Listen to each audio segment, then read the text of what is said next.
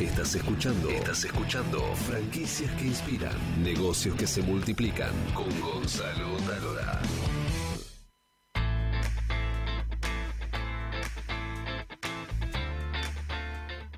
Amigos de América, estamos aquí en Franquicias que inspiran. Y estén preparados, porque ahora vamos a hablar de cómo la transformación tecnológica o las nuevas tecnologías pueden ser un gran aliado para crear una empresa, un emprendimiento y transformarlo en una franquicia. Vamos a hablar con Cristian Blanco. Blanco, ¿no? ¿Estamos bien? Muy bien. Cristian Blanco, que es el fundador de Tualbanil. Es una plataforma que conecta a personas que quieren reformar o reformular, eh, reformar, no sé, reformar sí, una casa y los profesionales capacitados para hacerla. Hemos contado su historia en Historias que Inspiran. Es un documental de 26 minutos que pueden ver en nuestro canal de YouTube o bien en nuestra página web historiasqueinspiran.com.ar.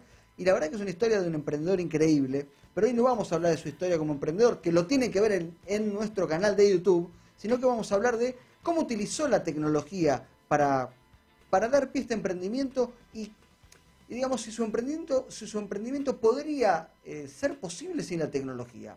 Querido Cristian, explica mejor que yo lo que es tu empresa y cómo la tecnología te ayuda.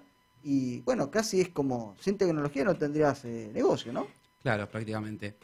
Eh, vos mencionaste bien recién, eh, hablaste de, un punto que es comunicar, que es, una, es uno de los puntos donde nos ayuda la tecnología. otro punto importante, lo mencionó Matías, que son los procesos la, tecnología eh, nos brinda herramientas que nos ayudan a desarrollar cosas como la comunicación, los procesos eh, y, el, control eh, del, negocio fundamentalmente. Pero digamos, esto es muy, muy importante porque vos tenés una, una página web que es tualbanil.com. Alguien quiere hacer una refacción en su casa y vos tenés un cotizador en línea donde, porque, bueno, yo ahora estoy haciendo unos temas en casa y, vino este, un plomero, un casista y un pintor. Hace dos días. Estoy esperando que me mande los presupuestos. Y tengo una ansiedad que digo, che, esto tendría que ser en, 25 minutos, porque no hay mucha vuelta, de 100 metros cuadrados, esto pim, pum, pam, digo, ¿por qué se demora tanto? En, tu caso. Bueno, en nuestro caso, particularmente, lo que, de lo que se trata en nuestra plataforma es de un sistema que ayuda a los especialistas a presupuestar más rápido. Eh, tenemos la información ordenada de tal forma a través de este sistema que le permite al especialista, por ejemplo, si tiene que un pintor pintar 100 metros de, látex, los carga en el sistema y nuestro sistema les dice cuántas latas de pintura necesita, eh, qué, accesorios, qué rodillos, qué, qué lijas eso hace que todo el proceso de comunicación entre el cliente y el, contratista, en este caso, sea mucho más rápido. También nuestro sistema lo que tiene es una estructura, la estructura del negocio para el, contratista. Eh, en él, cuando mientras va eh, armando el presupuesto, puede identificar bien el margen de su negocio, cuál cuál es la planificación, las tareas que hay que realizar, cuál es el costo de la mano de obra, de los materiales. Eso hace que estos tiempos que vos me decís me contás que se estiraron en el caso de tu presupuesto se hagan mucho más compactos. Ahora me pregunto por qué no pasé por tu plataforma a hacer esto, ¿no? Conté tu historia, qué sé yo. Eso, lo vamos a hablar después del programa. Sí, sí, sí. Eh, cuando vos pensaste, vos trabajabas en un gran hipermercado de la construcción y tuviste la idea de generar esta plataforma, pero para unir este, personas que querían hacer algo con este, personas que sabían hacerlo, pero vos no intervenías y no te funcionó ahí, ¿no? Pero este, ahí no fue la tecnología, sino que fue... Bueno, ahí, bueno, justamente en ese punto estamos cumpliendo el primer paso, que es la comunicación, lo que hablamos al principio, estamos comunicando al, al, especialista con, con, el cliente, pero nos faltaban los procesos. O sea, en el medio pasaban un montón de cosas que, que, escapaban a nuestro control y, eso, lógicamente, eh, atenta contra la calidad del servicio. Y abarcar también, perdón que interrumpa, sí, por supuesto, muy por bueno lo que dice. Está con nosotros Matías, que es el fundador del Rey del Cable. Eh, eh, es muy bueno lo que decís porque llegaste a un, público que necesitaba otro servicio. Que, es lo que nosotros también logramos. Un poco decir, hay gente que necesita otro servicio que ya no es tanto, digamos, te pasa un presupuesto eh, en un papel, sino necesita otra fluidez y otra velocidad. Eso tiene que ver con, la, con el consumidor, cómo está cambiando el consumidor, cómo va evolucionando. Eh, así que bueno, en ese punto, ese es otro punto importante, el, control de los procesos eh, que terminan definiendo la calidad de servicio. Y después otra parte importante eh, en donde nos puede ayudar la tecnología es en los indicadores. Eh, dicen que lo que no se mide no se gestiona. Y la tecnología es básicamente son herramientas para administrar información. Si nosotros la administramos bien, podemos obtener muchos mejores resultados y mejorar la performance de, nuestros negocios. Eh, por ejemplo, en nuestro caso, nosotros medimos eh, el, ticket de, las obras, medimos la efectividad de, los franquiciados, eh, medimos cuáles son los servicios que, más, más consume la gente. Que más consume la gente. Entonces, eso hace que, teniéndolo identificado, eh, podamos eh, tomar mejores decisiones para gestionar nuestro negocio.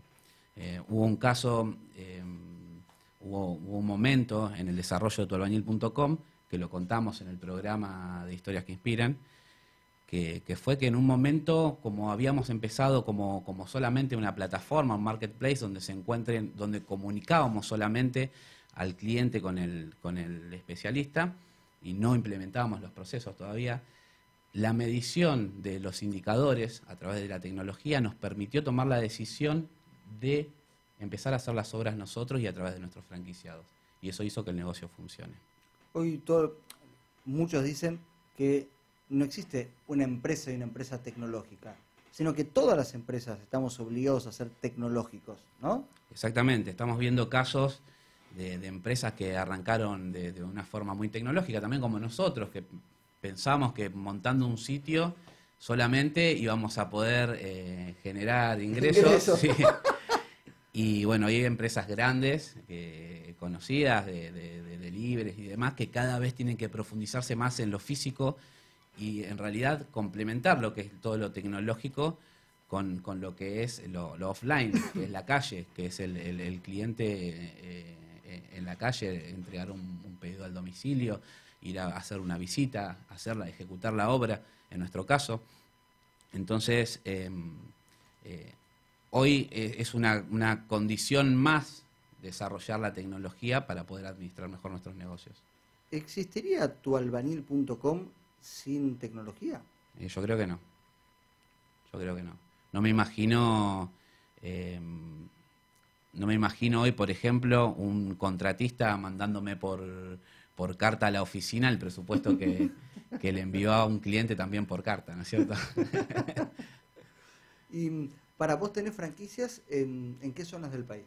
Tenemos en, Capital, en GBA, tenemos en San Juan, San Luis, Misiones, en Chubut y abrimos hace poquito en Uruguay y hace unos meses atrás, el año pasado, abrimos en México. ¿Y mm, cómo trabajás la capacitación y en qué capacitas a tus franquiciados? Bueno, eh, otra, otra, otro punto importante en donde la tecnología nos ayuda es en la capacitación. Eh, nosotros solemos usar muchas herramientas de Google que, las recomendamos. Hay muchísimas herramientas para desarrollar, para comunicar, para capacitar. Eh, los videos son muy importantes para capacitar. Las encuestas, las evaluaciones, la tecnología te brinda muchas herramientas para, para, poder capacitar de forma más sencilla y a distancia, ¿no es cierto? Hoy, eh, nosotros, justo mi socio está en Holanda ahora, eh, y nosotros estamos haciendo videollamadas todo el tiempo como si estuviese en Belgrano.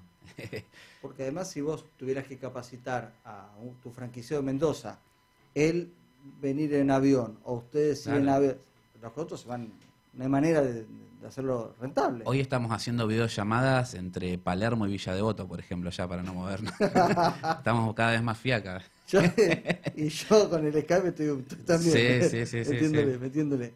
Bueno, querido, este, un placer, un placer que... Gracias por la invitación. No, por favor. Em, a mí lo que me gusta de, este formato es poder contarles eh, las diferentes franquicias que hay, ¿no? Porque terminó a mí lo que me gusta hacer es un contenido transformador. Si yo no logro, eh, desde mi rol de comunicador, de periodista o incluso hasta de genera- generador de contenidos, poder transformar, me siento como que no cumplí con, con mi promesa de, de comunicar. Y hoy me fui, me voy transformado porque comencé contando la historia del rey del cable, hablando de una franquicia que vendía productos, pero me acabo de dar cuenta que en realidad lo tuyo es una franquicia de servicios. Correcto. Sí, e- es un mix, ¿no? O sea, eh, no, no conviven una sin otra. o sea, Pero vos fíjate esto, ¿no? Em, porque vos vendés un commodity, pero tu diferencia es el servicio. Por lo tanto, tu franquicia es de servicio más, perdón que como si fuera un consultor lo digo, ¿no? Este, porque digamos tu diferencia es el servicio, no los productos. Sí, en realidad, eh, insisto que es un mix. eh, estoy de acuerdo que es un servicio, eh, no directamente como es tu albañil.com. Que es 100% por- servicio, Que es 100% entonces. servicio, eh, pero hacemos un diferencial, sí, con, el, con, con la persona que entra, que cruza la puerta. Ahí hay una diferencia. Que se, se siente, hay una atención distinta al, al consumidor final, como lo dije antes, eh, en donde se sienten bien atendidos y con la tecnología que hoy requiere una persona de, de la edad que, que va a comprar y que necesita la fluidez para decir, mandá un presupuesto por WhatsApp, te busqué en Instagram, te vi en Facebook, digo, todo eso es lo que hoy hacemos diferente y la atención y sobre todo, ¿no? Esa es la, la atención. Si Carlos, permitís, sí, claro. Yo creo que el eje de todo esto es la atención a la gente. Exactamente. Es ponerle, eh, eh, quiere decir, cuando en mi estudio viene alguien, yo le ens- les enseño a mis abogados, den ustedes todo lo que puedan. Decir, ¿de qué manera le puedo ser útil a este señor que está entrando? No me estoy diciendo cuánto me pongo la servilleta, cuánto le voy a cobrar. ¿Cuánt- ¿Qué es lo que le puedo ser útil? Registre o no registre la marca, pero sí le doy el camino para que esa marca eclosione.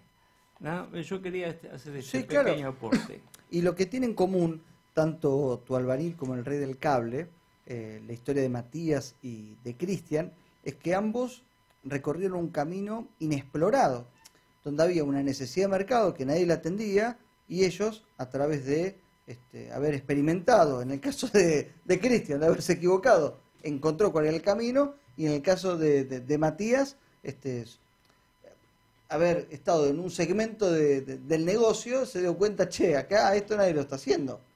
Tal cual. Y es tal vez el gran camino que tenemos hoy los emprendedores de poder abrir los ojos. ¿Y quién les dice, muchachos, que esto los despierta a ustedes y dentro de un año están acá en franquicia?